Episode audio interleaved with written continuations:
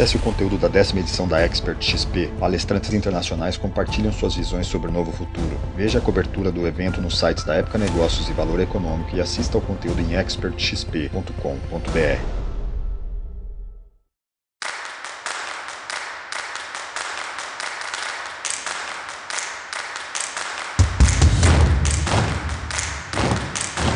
Editora Globo e Época Negócios apresentam Neg News, o podcast que analisa os temas mais quentes da nossa época.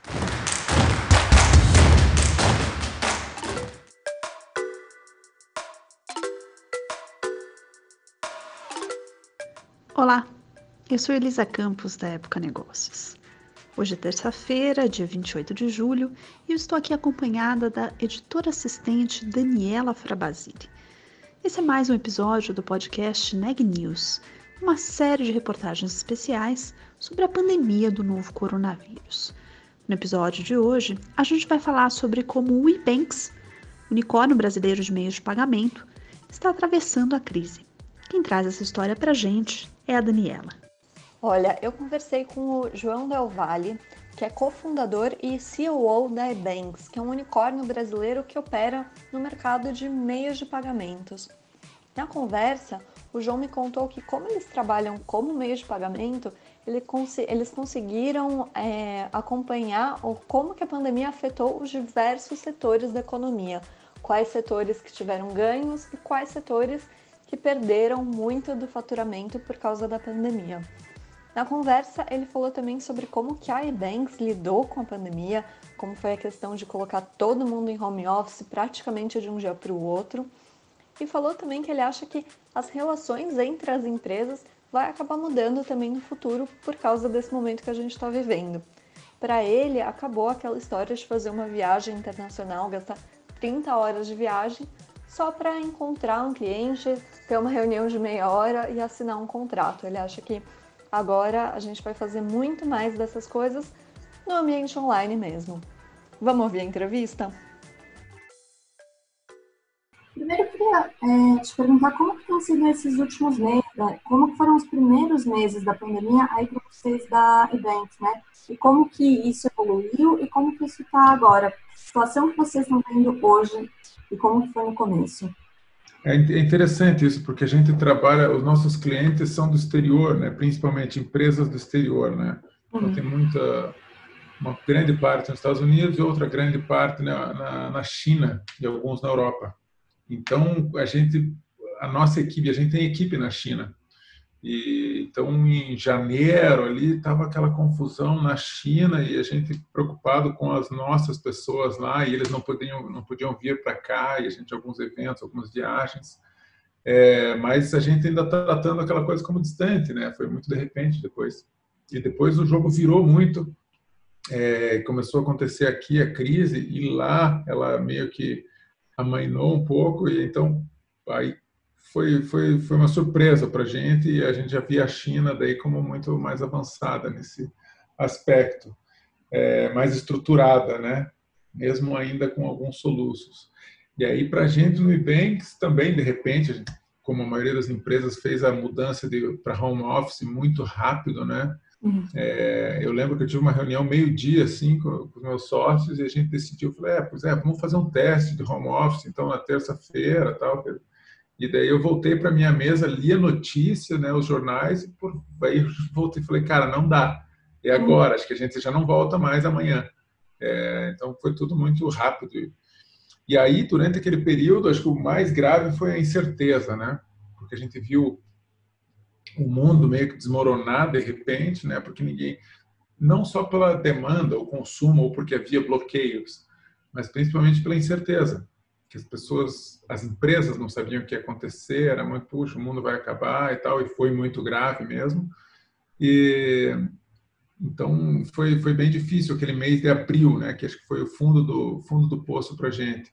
Como meio de pagamento, uma empresa de meios de pagamento, a gente acaba vendo o mundo de uma maneira diferente. A gente vê todos os segmentos de negócio acontecendo, né?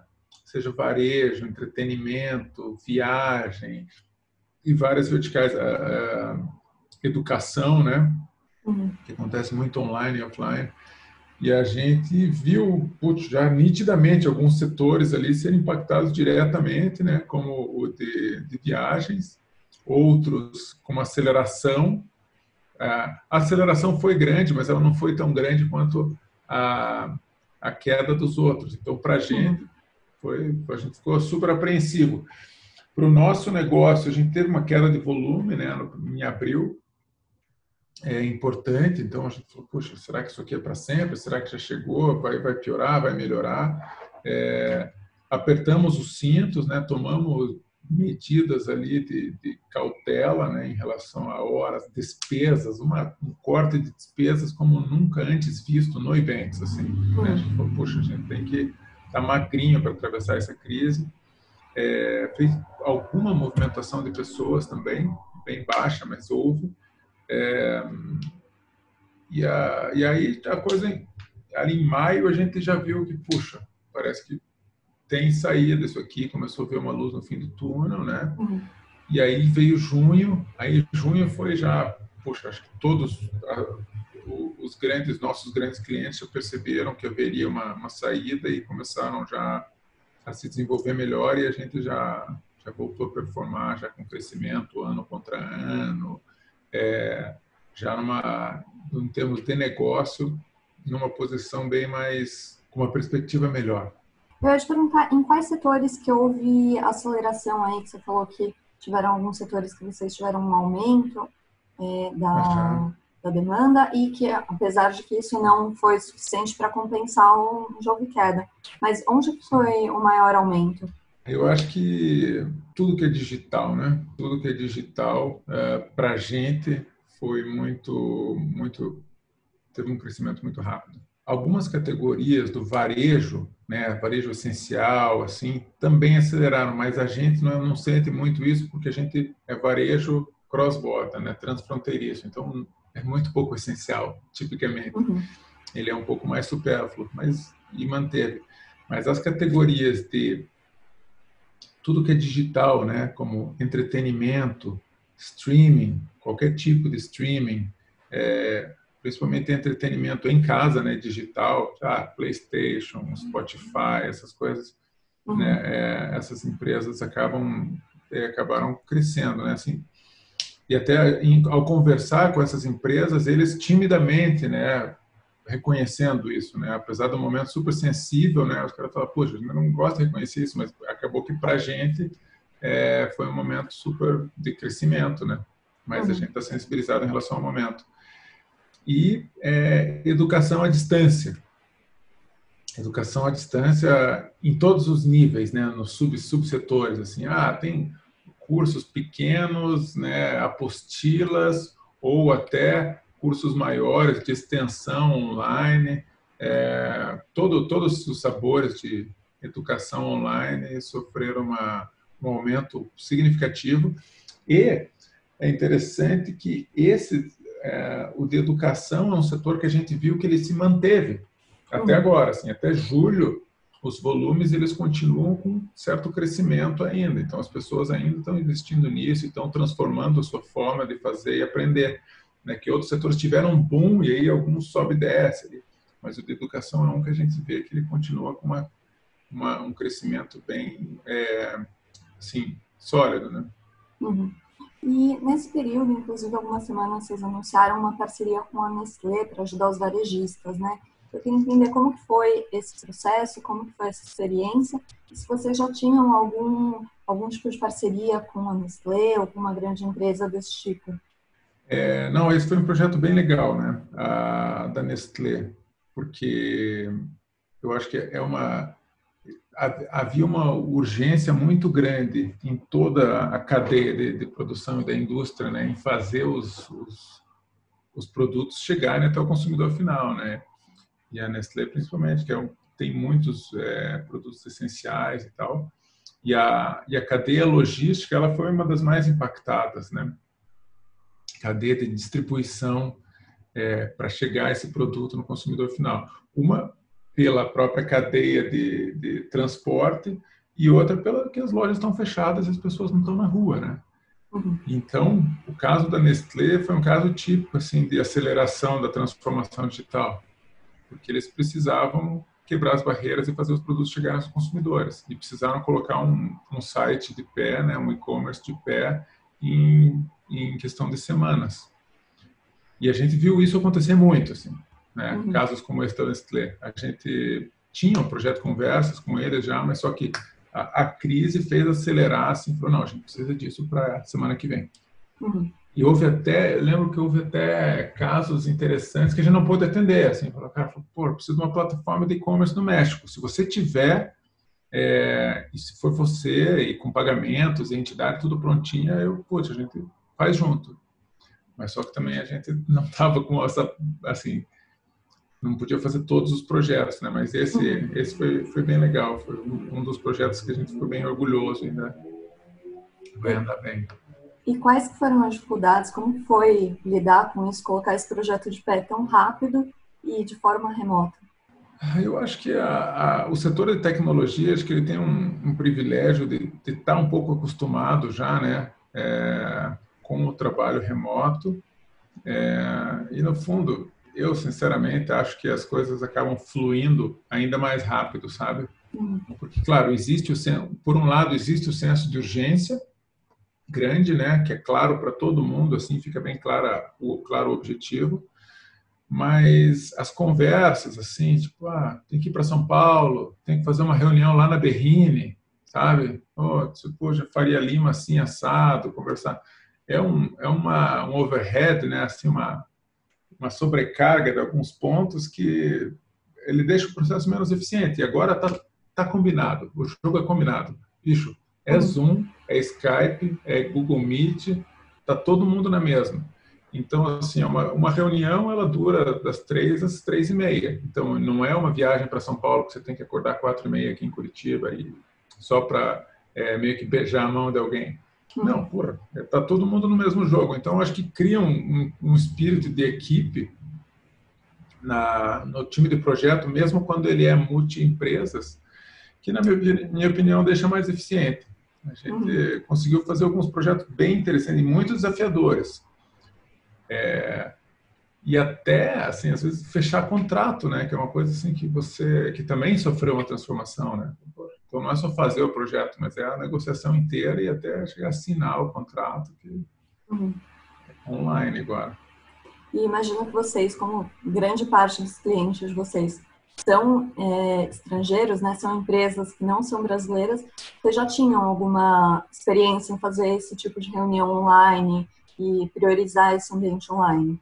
Sim, uh, sim, a, gente, a experiência a gente tem, mas acho que a cultura é, sendo bem honesto, a gente não, não tinha, né? Não tinha, uhum. principalmente de negócios. Por exemplo, a nossa equipe de desenvolvimento de negócios, ela é online com a gente, né? Porque ah, fica em Nova York, em São Francisco, em Xangai. Então, ela com a gente. Mas é, eles precisavam viajar muito. Né? Uhum. Então, eles precisavam ficar nos Estados Unidos viajando o tempo todo, entre lá. E mesmo quando era um contato executivo, a gente tinha que ir. Eu fui duas vezes para São Francisco em uma em janeiro e uma em fevereiro, que é uma viagem extenuante, assim, é, porque são lá, ainda mais de Curitiba, né? São, sei lá, umas 30 horas de voo, 30 uhum. horas de viagem. E às vezes você tinha que fazer isso porque era um contrato muito importante e você tinha que ir lá estar presencialmente. Uhum. Então, se eu saía daqui, vai lá, passa um dia e volta. Então, é uma viagem de cinco dias. E agora, puxa, essa coisa, você tendo um pouco de contato inicial. Claro que às vezes ainda vai ser necessário, mas eu acho que a prática disso tudo, puxa, ajudou muito. E assim, dentro de casa do Ebanks também, né? Claro, como as outras empresas. Aí uma vez que combina o projeto, igual eu falei da Nestlé, né? Agora com o player global lá que eu estou nos Estados Unidos também, puxa, abre um canal do Slack, nós, eles, e puxa, a interação é, é super eficiente, super eficiente. Você acha que isso vai ficar para um pós-pandemia? Menos viagens de negócios, menos necessidade de fazer essas viagens só para assinar um contrato, como você falou? Eu acho que sim. O, a gente não sabe o futuro, né? Do que, que vai, assim, quanto disso vai deixar de existir. Eu acho que vai sempre existir um pouco, né? O contato pessoal, acho que vai ter, a gente vai ter umas décadas ainda que é importante. Eu não sei daqui a 100 anos como é que vai ser, mas uhum. é, vai ter sim. É, só que assim, a prática de tudo, uma vez que você estabeleceu, porque o primeiro contato, né? Ah, eu vou falar com o vice-presidente de pagamentos de uma Big Tech lá nos Estados Unidos. É, poxa, é, talvez eu chegar lá e é, prestigiá-lo com a minha presença física é, uma, é um hábito cultural uhum. que a gente ainda valoriza. É, mas uma vez feito isso, talvez as próximas, a cada três meses, eu possa ter uma, uma, uma chamada rápida, de meia hora com ele. Fala, cara, podemos falar em meia hora só para ver se está tudo bem? Beleza. E, e, isso deixa o ambiente de negócio mais eficiente. Uhum. E é interessante que ele deixa mais eficiente e mais, mais competitivo também. Aquela coisa que a gente fala da, do mundo ser rápido, né? É, o mundo é muito rápido e agora o mundo ficou muito mais rápido. Porque antes você tinha quatro reuniões no dia e agora você tem doze. Então, imagina a velocidade que isso fez com o teu dia a dia e as outras empresas também. Não é só o Ebanks que está assim, é o mundo inteiro. Uhum. Então, na verdade, o ambiente de negócios ficou muito mais, por um lado, eficiente e por, pelo outro também super competitivo. Uhum. E é. vocês têm plano já de quando voltam para o escritório? Como voltam? Tem alguma ideia de, de retorno? De qual que vai ser o papel do, do escritório físico mesmo no pós-pandemia? Como vocês estão vendo isso? É, a gente sempre gosta de, de, tomar as decisões com cautela, né, para dentro de casa, quando envolve a, a vida do e-banker ali. Ah, primeiro de tudo, e-banks, a gente é uma empresa de muito calor, assim, né? A gente, poxa, gosta das pessoas, de estar junto, celebra a cultura muito, né? Tem, tem essa uma, até razoavelmente conhecido aqui por isso, né? O Power uhum. Bank e tal. Então, isso para a gente foi é dolorido, dolorido, né? Aprender a viver assim. E aí, quando começaram lá, Twitter anuncia que vai trabalho remoto, todo esse pessoal, né? As empresas, algumas empresas, então a gente vê, puxa, cara, a gente é meio cético com, com modismos, né? Uhum. Então, vamos olhar com calma. A gente estava preocupado que haveria pessoas que estão com a estrutura muito ruim em casa eles poderiam querer ir para o escritório. Uhum. É, essa era uma preocupação que estava muito na nossa cabeça. Assim, ah, falar, ah, fulano não tem conexão boa, fulano tá, tem filhos e está uma bagunça com poucos quartos na casa tal. Ah, beleza. Vamos. Aí, três semanas atrás, a gente fez uma pesquisa bem detalhada assim, com os e-bankers, né? Uhum. Deu mais de 500 respostas lá, super estatisticamente bem certinho, assim. E aí foi, uma, foi confesso que foi um pouco de surpresa que as pessoas não, não querem ir para o escritório. Elas não querem, de forma alguma. E não são só os, os engenheiros de tecnologia ou o pessoal cool de marketing. Ninguém, ninguém quer ir para o escritório. Muito pouca gente. É, assim, a pergunta era, pô, o trabalho remoto, né? Esquecendo a pandemia, claro que foi péssimo, foi, uhum. foi catastrófico, mas o trabalho remoto em si, é, você julga que ele foi negativo, muito negativo, positivo ou muito positivo? Aí a gente, putz, relaxou, aí olhou o que, que elas acharam, né, os detalhes, o que, que acha de melhor ou pior. E nessa, a gente falou, por então não temos pressa para abrir o escritório, a gente uhum. tem um plano, acho que de é, abrir as portas para algumas pessoas com alguma política a partir de agosto, por aí ainda confirmar, porque pode ter gente realmente que queira ir lá e, e trabalhar num ambiente diferente, mas super controlado, né? Uhum. Mas, é, com certeza, até o fim do ano está liberado o trabalho remoto. E aí, para depois, é, a gente vai, vai ter política de trabalho remoto já e tudo mais. Uhum. Até a gente está fazendo uma abertura de vagas agora, né? Vai contratar bastante desenvolvedores e tal. Aí o, o gerente, a primeira coisa que ele olhou para mim, tá, o que, que eu coloco na vaga? É, tem trabalho remoto? Não. É full remoto? É meio remoto? Ou é full presencial?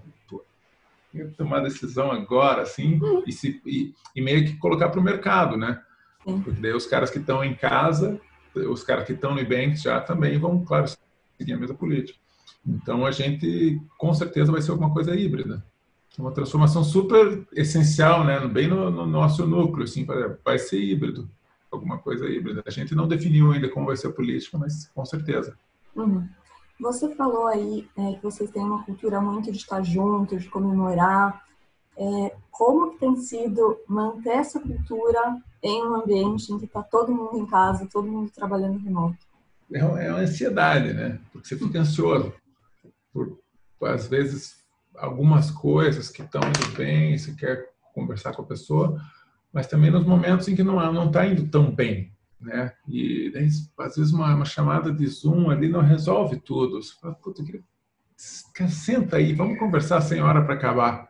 Uhum. É, entre nós, também entre o grupo. Ah, então é desafiador. Aí, por outro lado, aí, como a interação está muito intensa entre, entre todo mundo, né? Tá todo mundo se falando o tempo todo, muito. Eu acho que essa interação também ela contrapõe, sabe? Uhum. É, porque, puxa, eu falo o dia inteiro, eu, as pessoas estão mais próximas umas das outras, porque antes eu ficava na minha sala para falar com o Thiago ou com a Mari, pô, marcava a reunião e tal.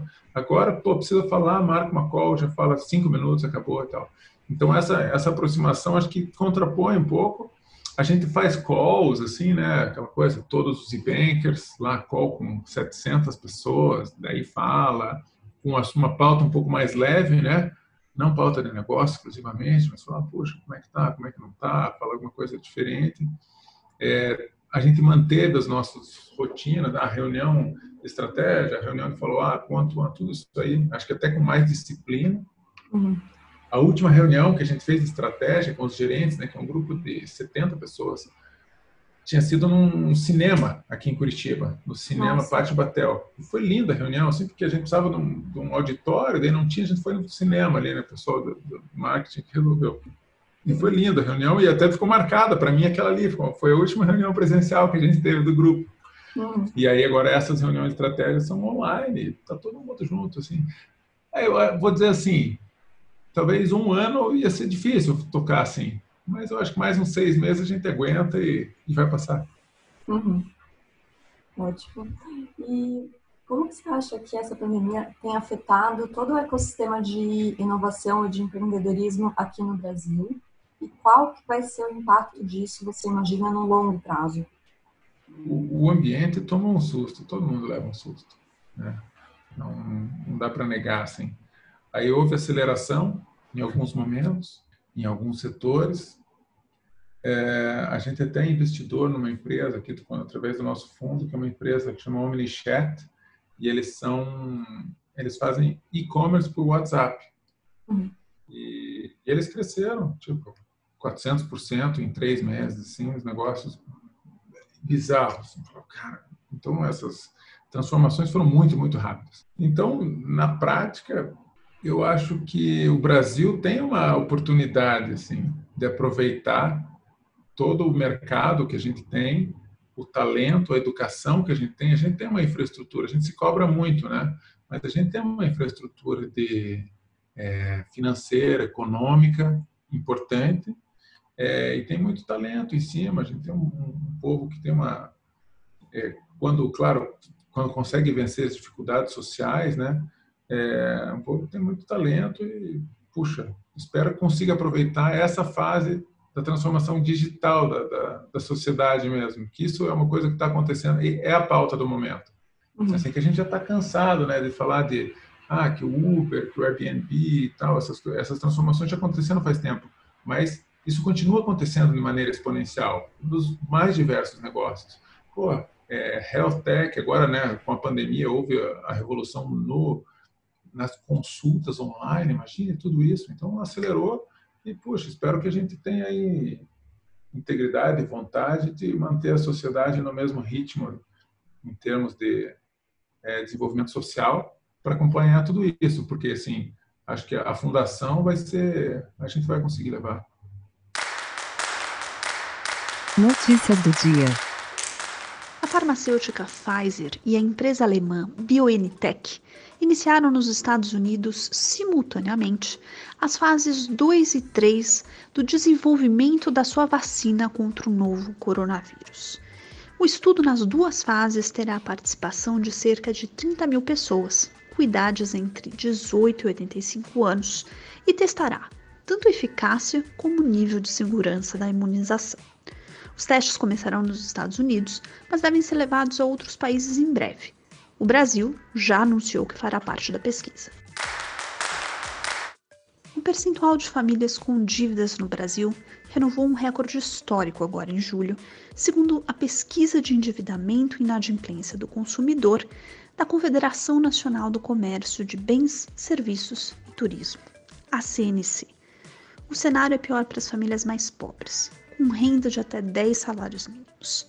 Entre os entrevistados, aumentou o número dos que afirmaram que estão com as contas atrasadas e também dos que dizem que não terão como pagar a dívida. Em julho, o total de endividados foi de 67,4%, frente a 64,1% em igual período do ano passado.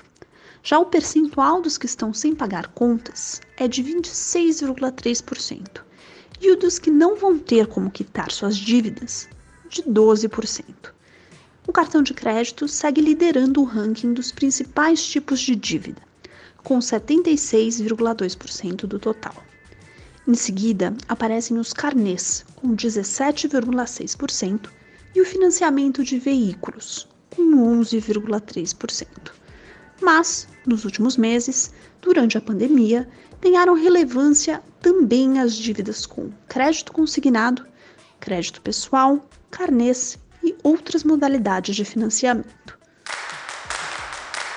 Segundo o último boletim divulgado pelo Conselho Nacional de Secretários de Saúde, o CONAS, o Brasil tem hoje 2.480.888 casos confirmados do novo coronavírus.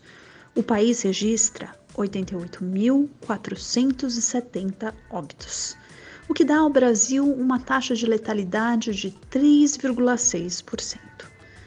Por hoje é só, pessoal. Muito obrigada pela audiência. A gente se vê por aqui amanhã. Até lá!